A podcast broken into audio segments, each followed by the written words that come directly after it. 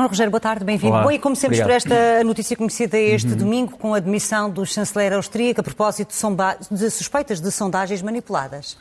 Três, três, comentários breves. Primeiro, um, ehm, não é só em Portugal que há discussões sobre a manipulação ou uh, os erros técnicos das sondagens, também na sublime Áustria, um país avançado, isso pode acontecer.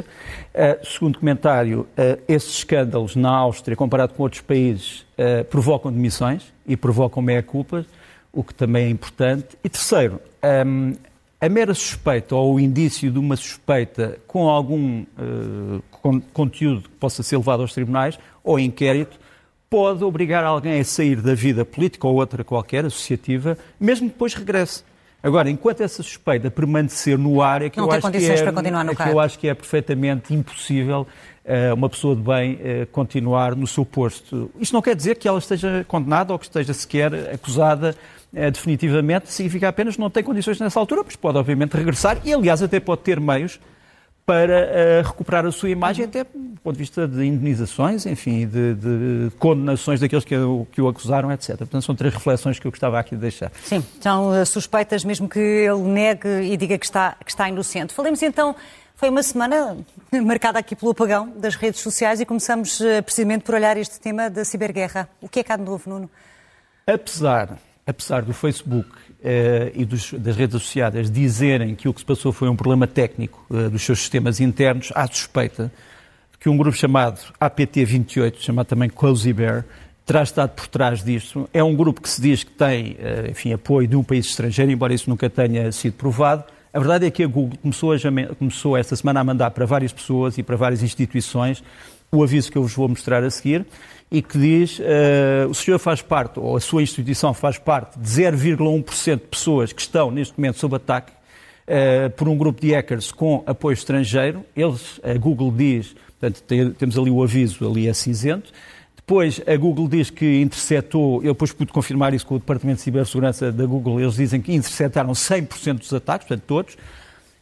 Em baixo temos um desses grupos, portanto, temos dois desses grupos, um deles é o APT28, uh, entra em computadores, uh, rouba informação, uh, envia malware, envia vírus, uh, no fundo envia para as pessoas menos incautas mensagens que não devem ser abertas, mas a própria Google explica que as pessoas que estão em risco devem recorrer a um sistema de segurança que a própria Google fornece, que é um sistema suplementar. Portanto, as pessoas que tenham recebido isto são só 0,1% em, cada, em, em todo o mundo, uh, devem precaver-se, sem dúvida. Ah, fica esse, esse aviso muito importante, mesmo que tenha havido esta garantia de que os dados salvo, estavam salvaguardados, é sempre demais e bom demais uh, prevenir. Vamos falar sobre a Europa. Há aqui uma clara revolução pelos elevados preços da energia e também Nuno, com a situação vivida em muitas fronteiras?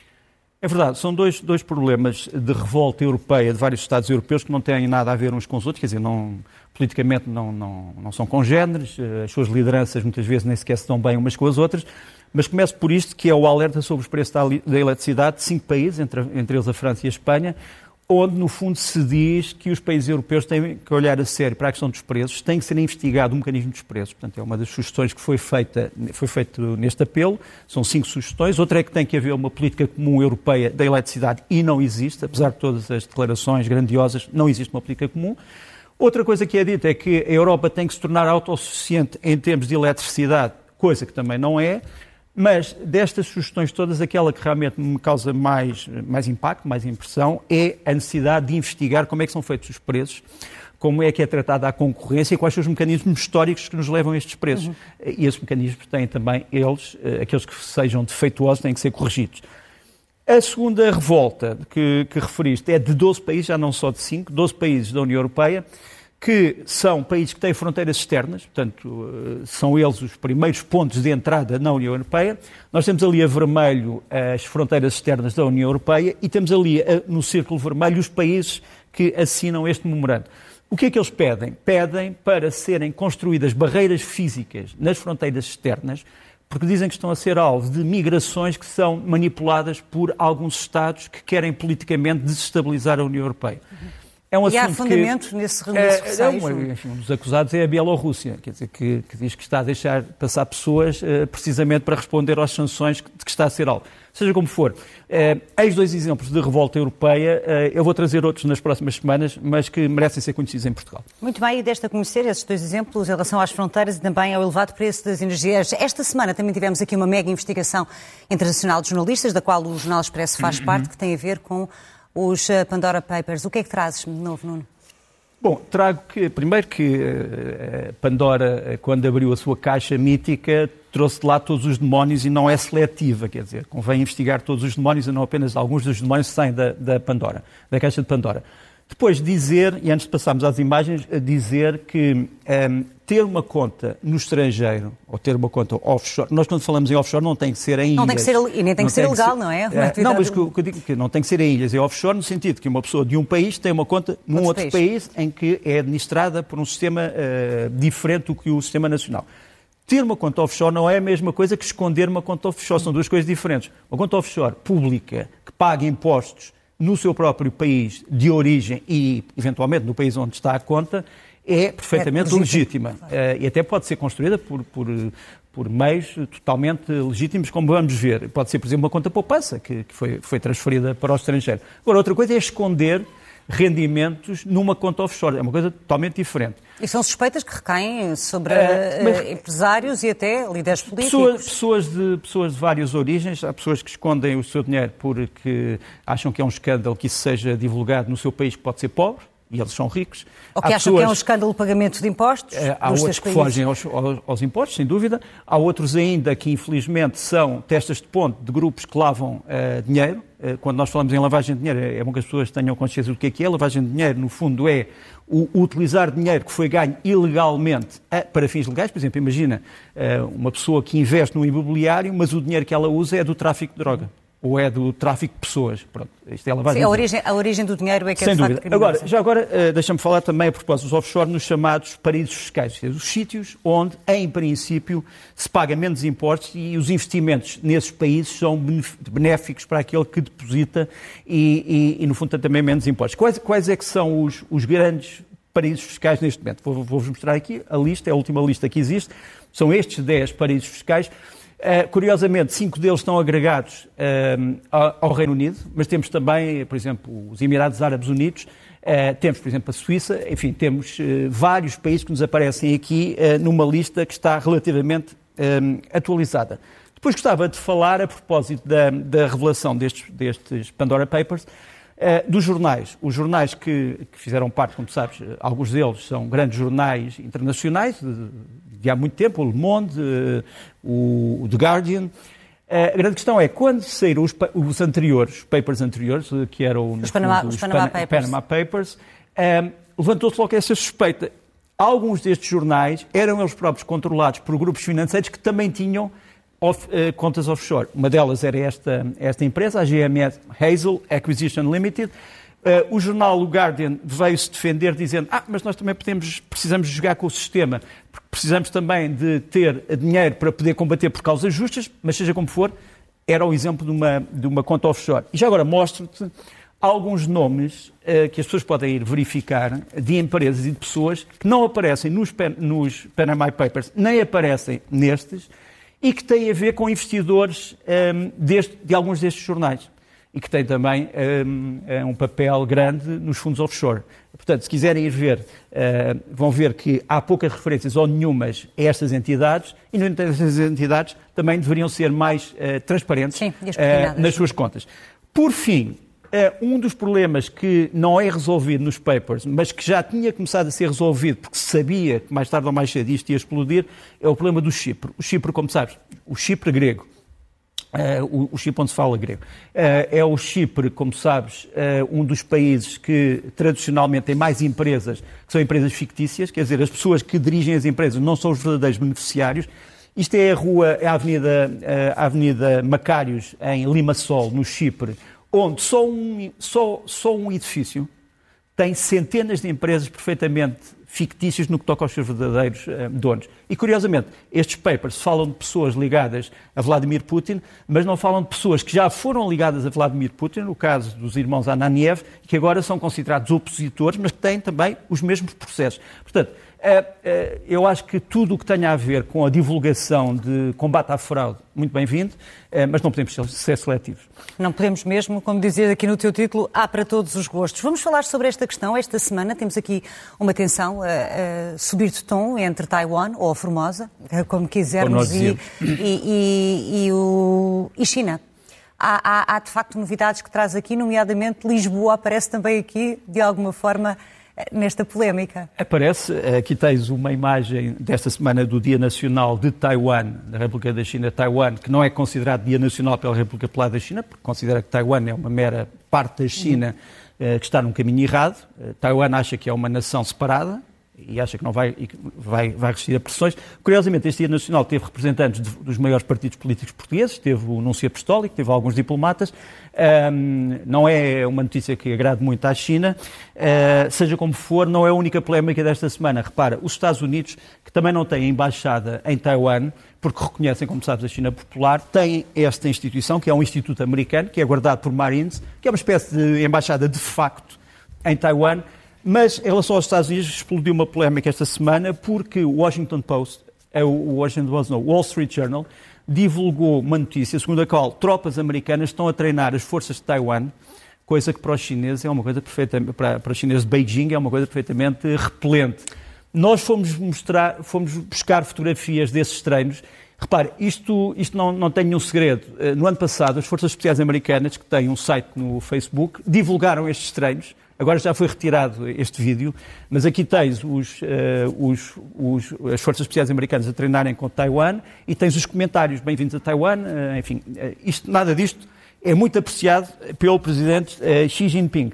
A verdade é que à volta de Taiwan, à volta da China, à volta do Japão, continua a haver grandes manobras um, ehm, contra aquilo que se pensa ser a expansão chinesa dos Estados Unidos, do Reino Unido, da Holanda, do Japão e aqui tens nos mares das Filipinas esta semana estas grandes manobras. Faça isto tudo. O presidente chinês diz que quer reunificação. E garantiu mas, que essa vai acontecer e que não quer pacífica. Não, mas diz pacífica. Sim.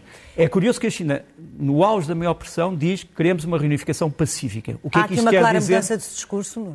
Eu acho que há uma mudança de discurso. Eu, ou a China tem consciência de que não pode resolver, resolver o problema militarmente. É evidente que a China podia esmagar Taiwan, mas com custo. Com custo humano, com custo de equipamento, com custo de prestígio internacional, com custo financeiro.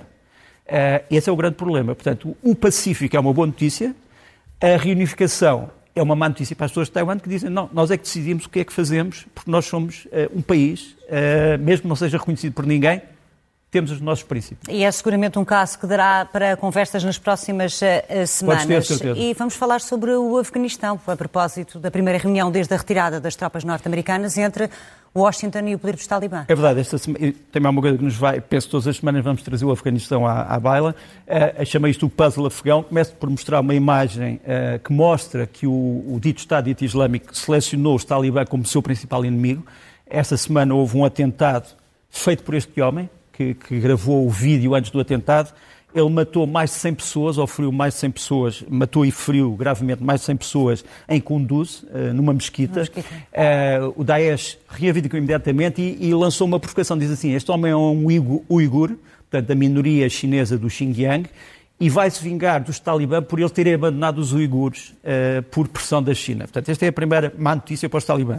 A boa notícia é que este sítio Doha, uh, no Catar, voltou a ser usado, aliás, hoje está a ser usado e ontem, por uma delegação americana e uma delegação dos talibãs. Isto foi quando houve o acordo de paz, eh, ainda no tempo de Trump, entre os americanos e os talibãs, que deu origem a todo o processo que agora conhecemos.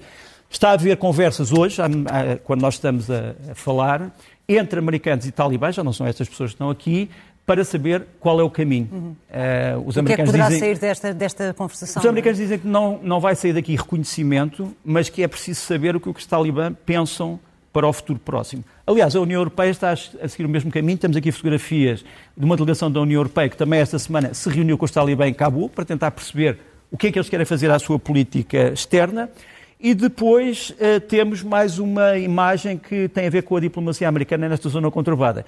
É a ida do Eddie Sherman, que é a vice-secretária de Estado dos Estados Unidos, uh, que trata sobretudo dos assuntos asiáticos, que foi à Índia com pessoas dos serviços secretos, com pessoas da diplomacia, falar com os indianos e dizer: bom, nós saímos do Afeganistão, mas continuamos a ter meios para, se for preciso, atacar o Afeganistão se aquilo se transformar outra vez numa base mundial de recrutamento de terroristas e uma ameaça global. Uh, como eu disse na semana passada, voltamos ao princípio. Sim, seguramente, e voltaremos, voltamos a falar, voltaremos também a falar muito sobre o Afeganistão. Vamos agora olhar algumas das imagens que, que, de resto marcaram a semana e que muitas vezes podem, não sob o teu olhar, mas para nós jornalistas passarem despercebidas. É verdade. Uh, não, e muitas passam despercebidas, como sabes, que é uma quantidade de informação é tão grande que tem que haver seleção. E o que é que selecionaste? E eu selecionei, obviamente, aqui, primeiro, um mistério de Cabo Delgado, em Moçambique, Uh, gostava, gostávamos todos de saber se este homem, Bonomad Machudomar, Omar, que é o chefe militar do dito Estado dito Islâmico uh, em Cabo Delgado, se está ou não nas mãos das Forças Armadas moçambicanas. Uh, eu tenho um, informações de que está,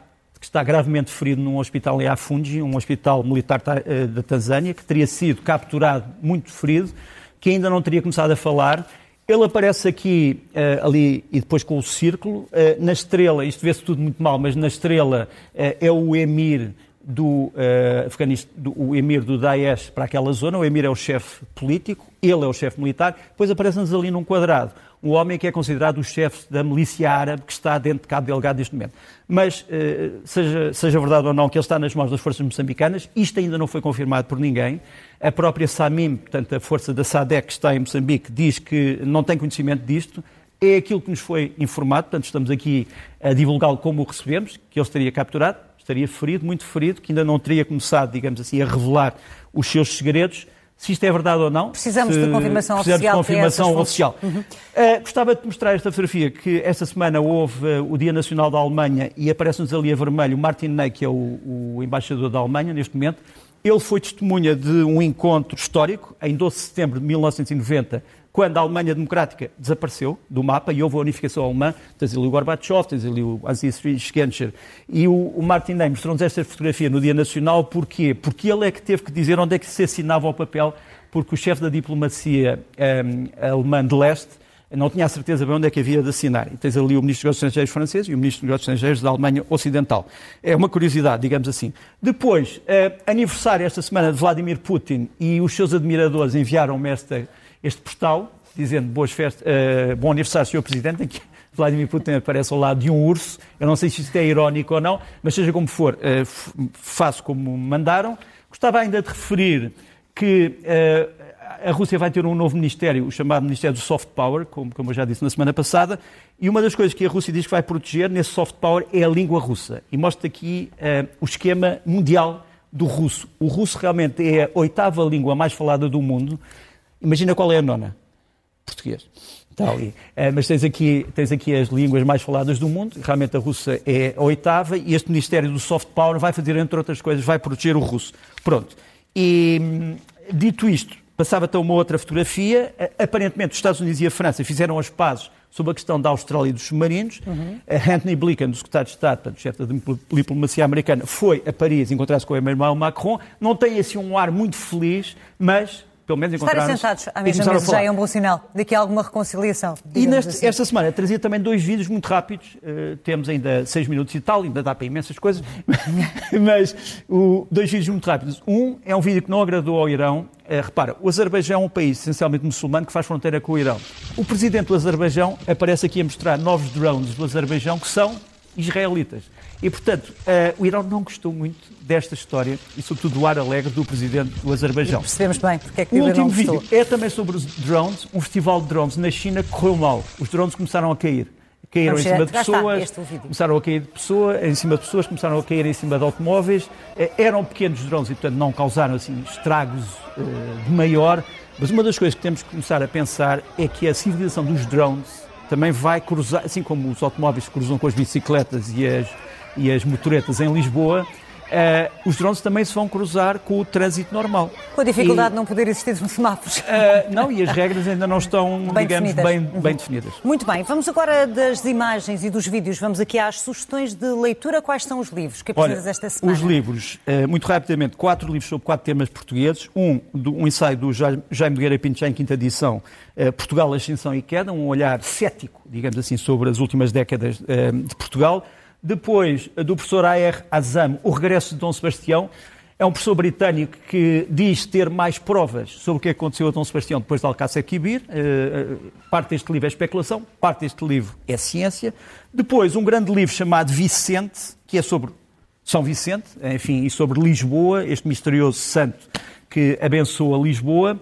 E depois, no fim, eh, do Augusto Mota, A Aviação Militar Portuguesa, um livro muito precioso sobre o que é que os portugueses fizeram na Primeira Guerra no, no, eh, na aviação, tem muitas imagens interessantes uh, e recomendo vivamente a aviação militar portuguesa durante a Primeira Guerra Mundial. Muito bem, ficam assim essas importantes sugestões, quatro livros de leitura e para quem gosta do Carnaval seguramente já estará a fazer as contas para a grande festa que está, que está aí e isso mesmo leva-nos para a sugestão de filmes que nos traz agora. Sobretudo o Carnaval do Brasil, onde a política muitas vezes é um carnaval, mas uh, chama-se Estou-me guardando para quando o Carnaval chegar. É um documentário que vai estrear para a semana, é um grande documentário sobre como é que os brasileiros, sobretudo nos sítios mais pobres, vivem o Carnaval e, e mostro só uns segundos, se for possível. Uhum. 20% de todos os jeans nacional. Isso aqui é conhecido como ouro, o ouro de Toritama. É o jeans azul, ouro azul. Ok.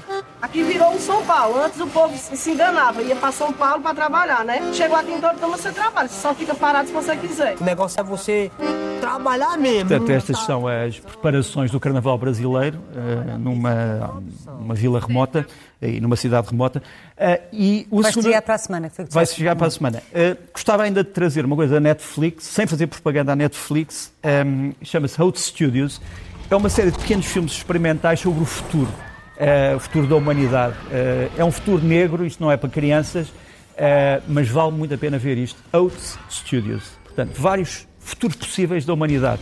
Desde presidentes dos Estados Unidos, enfim, que não se portam muito bem, aqui está o, o automóvel do presidente dos Estados Unidos, até, até coisas que correm mal, digamos assim, no nosso futuro próximo ou longínquo. Oates Studios. Aconselho vivamente esta série da Netflix. Muito bem, e vamos a outro tipo de sugestões, nomeadamente na música.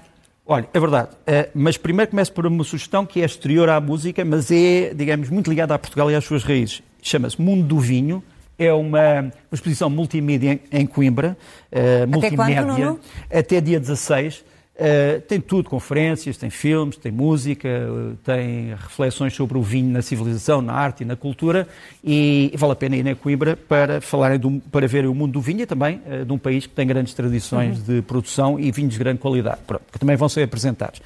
Depois tens o grande acontecimento do jazz, um dos grandes acontecimentos do jazz europeu, é o Seychelles Jazz, que é de 14 a 23, com grandes grupos portugueses, João Lencastre, o Gelumo, o Diogo Alexandre, e depois com estas duas uh, grandes figuras. O Billy Hart tem 81 anos, mas continua a ser um dos grandes bateristas uh, do jazz. Vou-te mostrar aqui um bocadinho do Billy Hart.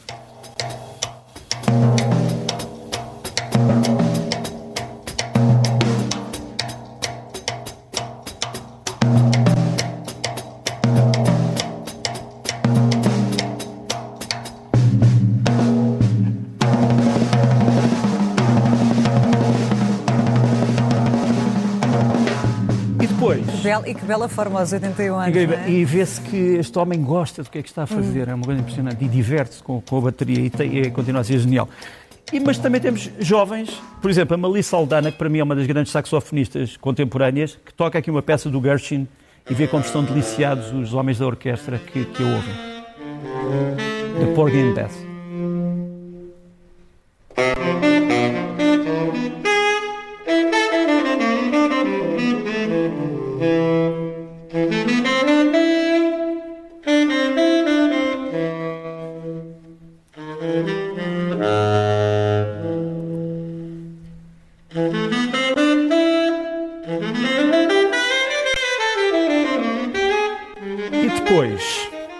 Talento não tem a mesma idade, não é? Não, não, uh, não, uh, tens razão. E depois, um CD é do Gonçalo Souza, que toca harmónica, vocal, e do Carlos Garcia, que toca piano, lança o Monks na meia praia. São dois grandes músicos e deixo aqui um bocadinho. Vamos ouvir.